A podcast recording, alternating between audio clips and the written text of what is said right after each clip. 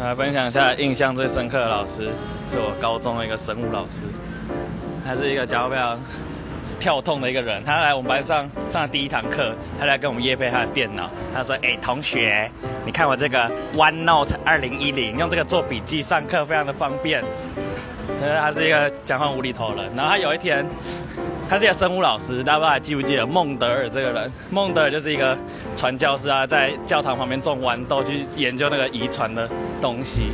然后有一天他就说：“同学们，知不知道孟德尔为什么要种豌豆，不是种高丽菜？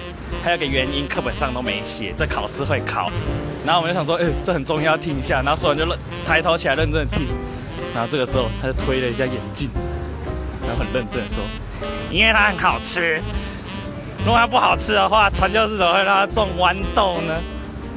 干，这是杀小理由啊！